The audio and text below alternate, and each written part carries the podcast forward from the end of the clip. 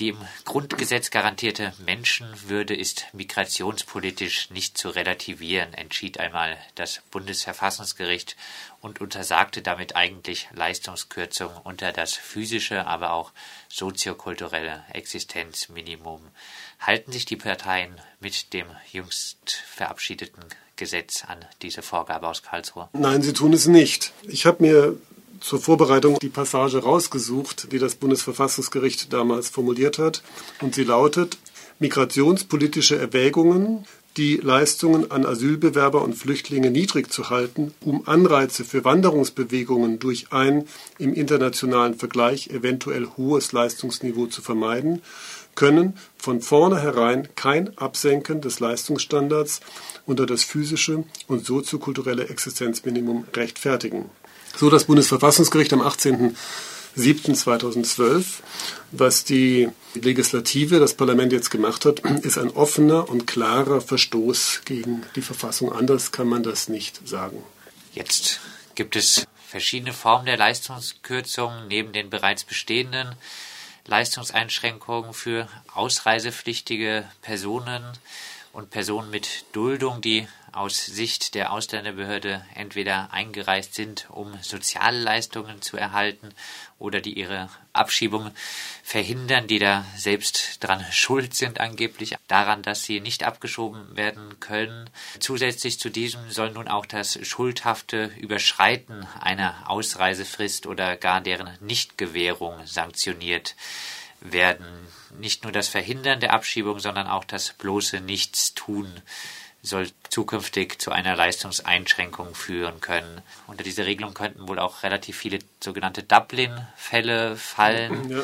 also Menschen, die nach Deutschland eingereist sind über ein anderes EU-Land, wie es eigentlich nur geht, wenn man nach Deutschland äh, kommt. Kommt es zu zahlreichen Leistungskürzungen, bei denen dann nur noch 230 Euro statt 359 Euro per Monat ausgezahlt würden? Könnten diese Personen klagen gegen diese Leistungskürzungen und hätten auch vielleicht realistische Erfolgschancen? Naja, Erfolgschancen einzuschätzen ist immer schwierig.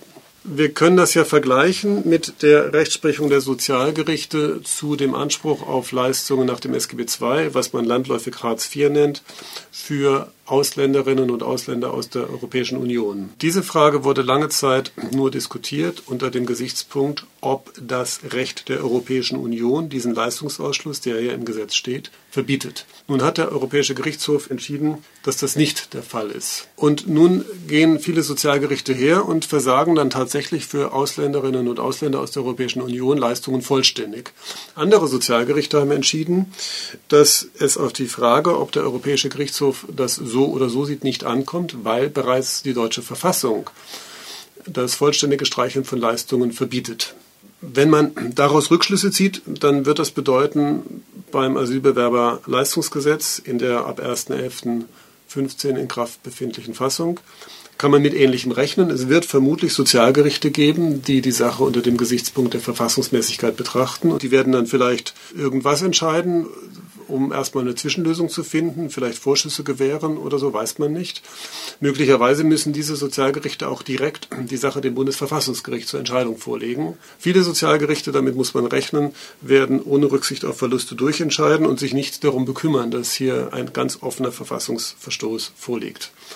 Ein Problem für die Gerichte liegt darin, dass es ja das sogenannte Verwerfungsmonopol des Bundesverfassungsgerichtes gibt. Ein Instanzgericht, ein Fachgericht, auch ein Bundesgericht darf ein Gesetz nicht einfach verwerfen, nicht anwenden, weil es der Meinung ist, das Gesetz sei verfassungswidrig. Wenn ein Gericht zum Ergebnis kommt, dass ein Gesetz verfassungswidrig ist, dann muss es dieses Gesetz dem Bundesverfassungsgericht vorlegen. Es muss dann das Verfahren so lange aussetzen, bis das Bundesverfassungsgericht entschieden hat. Es ist schwer vorauszusagen, wie Karlsruhe irgendwelche Sachen entscheidet. Aber wenn man den Beschluss des Bundesverfassungsgerichtes vom 18.07.2012 zum Asylbewerberleistungsgesetz liest und dann die neue Regelung im Asylbewerberleistungsgesetz liest, dann kann man nur davon ausgehen, dass Karlsruhe äh, dieses Gesetz verwerfen wird. Ich wäre schwer enttäuscht, wenn das nicht passieren würde und ich bin sehr optimistisch, dass das relativ schnell passiert. Ja, empörend ist der Zynismus von Berliner Politikerinnen und Politikern, die sagen, wir entscheiden jetzt erstmal was, wovon total klar ist, dass das mit dem Grundgesetz nicht vereinbar ist und gucken mal, wie lange das gut geht. Interessant in dem Zusammenhang auch, man hat das Gesetz mit unheimlichem Zeitdruck durchgepeitscht und hat damit alle Fachverbände und fachlichen Institutionen, die Stellung genommen haben, in arge Bedrängnis gebracht. Wenn Sie die Stellungnahmen lesen, dann weisen alle darauf hin, dass sie es problematisch finden, dass es kaum möglich war, sich mit den Vorhaben überhaupt adäquat auseinander, angemessen auseinanderzusetzen. Und dessen ungeachtet haben die Wohlfahrtsverbände, aber auch zum Beispiel das UNHCR, die Flüchtlingshilfeorganisation der Vereinten Nationen, sich sehr deutlich und durchgängig so geäußert, dass sie sagen, sie halten das für verfassungswidrig, was hier im Asylbewerberleistungsgesetz gemacht wurde. Man hat dessen ungeachtet dieses skandalöse Gesetz verabschiedet. Auch wenn es äh, dann irgendwann mal für verfassungswidrig erklärt wird, ist es wahrscheinlich im Einzelfall trotzdem nicht äh, leicht gegen die eigene Leistungskürzung vorzugehen, oder? Natürlich ist das schwer, ja. Das, das ist ja das Bittere daran. Wenn man sagen würde, hier wird was rechtlich entschieden, was vielleicht nicht hält und es wird schon wieder in Ordnung gebracht, könnte man ja damit leben. Das Problem ist, dass es eben Schicksale betrifft. Es wird für viele Menschen wird es ganz furchtbare Folgen haben. Man betreibt hier im Grunde Vollstreckung mit dem Mittel des Aushungerns. Und wenn man das jetzt mal juristisch betrachtet, dann übertreibt man nicht, wenn man sagt, das ist Nötigung. Nötigung ist Drohung mit einem empfindlichen Übel, um etwas zu erreichen. Bei der Nötigung kann das, was man erreichen will, durchaus legitim sein. Die Nötigung liegt gerade darin, dass die Mittel, mit denen man den anderen dazu bewegen will, zu tun, was er tatsächlich oder vermeintlich tun soll, dass diese Mittel unangemessen sind. Es ist also nicht erlaubt, mit einem empfindlichen Übel zu drohen. Und das ist hier nichts anderes. Nicht? Also man, man glaubt, man kann Ausreisepflichten, die ja bestehen mögen, vollstrecken mit dem Mittel der Leistungskürzung. Und das ist unzulässig. Es war schon immer unzulässig. Kann es Ihrer Rechtsauffassung nach verfassungsgemäße Leistungskürzung im Asylbewerberleistungsgesetz geben? Na gut, das ist eine schwierige Frage, die natürlich auch die Frage der Sanktionen im SGB II-Leistungsbereich betrifft. Also es ist relativ einfach zu beantworten, wenn man jetzt die rechtlichen Regeln, übersetzt gesagt, die das Bundesverfassungsgericht entwickelt hat, zu Rate zieht. Da gibt es den Beschluss vom 18.07.2012. Das ist die Untergrenze. Und unter die kann man nicht gehen, so hat es Karlsruhe gesagt, und ich finde das sehr überzeugend. Unter diese Untergrenze kann man nicht gehen, ohne gegen das Grundgesetz zu verstoßen. Das Grundgesetz ist übrigens geschrieben von Leuten, von denen jedenfalls eine erhebliche Zahl selber Flüchtlinge waren, möchte ich mal anmerken in dem Zusammenhang. Nämlich vor 45. Die sind dann zurückgekommen und sind zum Glück irgendwo untergekommen und nicht verhungert. Sie haben jetzt öfter die Sanktionspraxis im Hartz IV angesprochen. Auch diese ist ja jetzt vor dem Bundesverfassungsgericht. Es gab eine Entscheidung eines Gerichtes in Gotha. Jetzt ist diese Sanktionspraxis in Karlsruhe. Trotzdem kann man wahrscheinlich sagen, ist das eine rechtswidrig, dann ist auch das andere rechtswidrig, oder? Juristisch ist das eine schwierige Frage. Ja? Die Frage der Sanktionen wird ja sehr kontrovers diskutiert. Es gibt namhafte Juristen, die halten es für verfassungsgemäß, zum Beispiel Uwe Berlitt, selber Richter am Bundesverwaltungsgericht. Ich selber sehe es so rechtsdogmatisch, also einfach rechtsauslegungstechnisch, habe ich keine richtige Idee, wie man Sanktionen rechtfertigen kann nach dem Urteil des Bundesverfassungsgerichtes zu Hartz IV, also das berühmte Urteil vom 9.2.10. Das lässt nach meiner Auslegung eigentlich keinen Raum für Sanktionen. Es gibt aber immer mehrere Betrachtungsweisen. Es gibt eine rechtsdogmatische, so richtig juristisch auslegungsmäßige Betrachtungsweise. Es gibt aber auch rechtssoziologische Betrachtungsweisen und rechtspolitische Betrachtungsweisen. Gesellschaft orientiert sich nicht einfach am Recht. Es gibt immer viele Faktoren.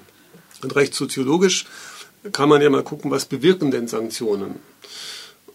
Und da komme ich eben auch zum Ergebnis, dass es mich nicht überzeugt, Sanktionen einzuführen. Es gibt eine Untersuchung aus der Schweiz. Die Schweizer Untersuchung sagt, es führt zwar dazu, dass die Leute schneller in Arbeit kommen, aber die Arbeit wird schlechter, sie verdienen weniger, die Verbleibdauern in den Jobs sind kürzer. Es gibt eine interessante Studie aus den Staaten, die sagt, je schlechter soziologisch gesprochen das kulturelle Kapital, also je weniger Bildung ich habe, je weiter im Rand der Gesellschaft ich stehe, je schlechter ich ausgestattet bin mit Kompetenzen, desto höher ist das Sanktionsrisiko. Das deutet darauf hin, dass Sanktionen einfach ein Mittel sind, was eben schlechter Gebildete besonders abstraft sozusagen. Das ist sozialpolitisch nicht zu rechtfertigen. Das heißt also, nach den soziologischen oder politologischen Untersuchungen, die ich kenne, gibt es in meinen Augen keine guten Gründe für Sanktionen. Aber ich würde einschränkend anmerken, dass, dass das vielleicht nicht hinreichend genau untersucht ist. Also die Forderung, Sanktionen abzuschaffen, ist im Moment schwer durchsetzbar politisch. Und ein vernünftiger Schritt wäre ja mal zu gucken, äh, was passiert denn da wirklich? Also was passiert mit den Leuten, unter welchen Voraussetzungen werden Sanktionen angeordnet? Also Rechtstatsachenforschung zu betreiben. Gibt es aber, soweit ich weiß, auch wenig zu. Sehen Sie einen Ausweg aus den immer weiter voranschreitenden Abbau von sozialen Rechten, sei es für Erwerbslose, sei es für Flüchtlinge? Ich bin jetzt nicht durchgängig pessimistisch. Wir haben ja auch zum Beispiel eine Zunahme der Bedeutung völkerrechtlicher Normen. Lassen Sie mich zwei Sachen dazu sagen. Das eine ist, 2010 trat die Kinderrechtskonvention in Kraft und dieses neue Asylbewerberleistungsgesetz ist ein offener Verstoß gegen die Gebote der Kinderrechtskonvention. Warum? Der Kinder haben Recht auf Bildung, auf angemessenen sozialen Standard. Und das wird durch diese Reform ja radikal unterlaufen. Die Kinder werden quasi in Sippenhaft genommen für das, was ihre Eltern tun, obwohl die Kinder ja nichts dafür können. Ja, das ist also überhaupt nicht zu rechtfertigen. Der zweite Aspekt, den ich gerne abschließend erwähnen möchte, ist einer, der oft übersehen wird. In diesem bemerkenswerten Beschluss des Bundesverfassungsgerichtes vom 18.07.2012 zum Asylbewerberleistungsgesetz hat das Bundesverfassungsgericht nicht nur höhere Sätze für Asylbewerber vorgegeben, was sie ja können in bestimmten Fällen, sondern hat etwas sehr Interessantes ausgeführt, nämlich das Bundesverfassungsgericht hat gesagt, der Sozialpakt, der internationale Pakt über wirtschaftliche, soziale und kulturelle Rechte von 1966 ist hier zu berücksichtigen. In dem Sozialpakt stehen viele interessante Dinge drin, die durch das neue Asylbewerberleistungsrecht äh, unterlaufen werden.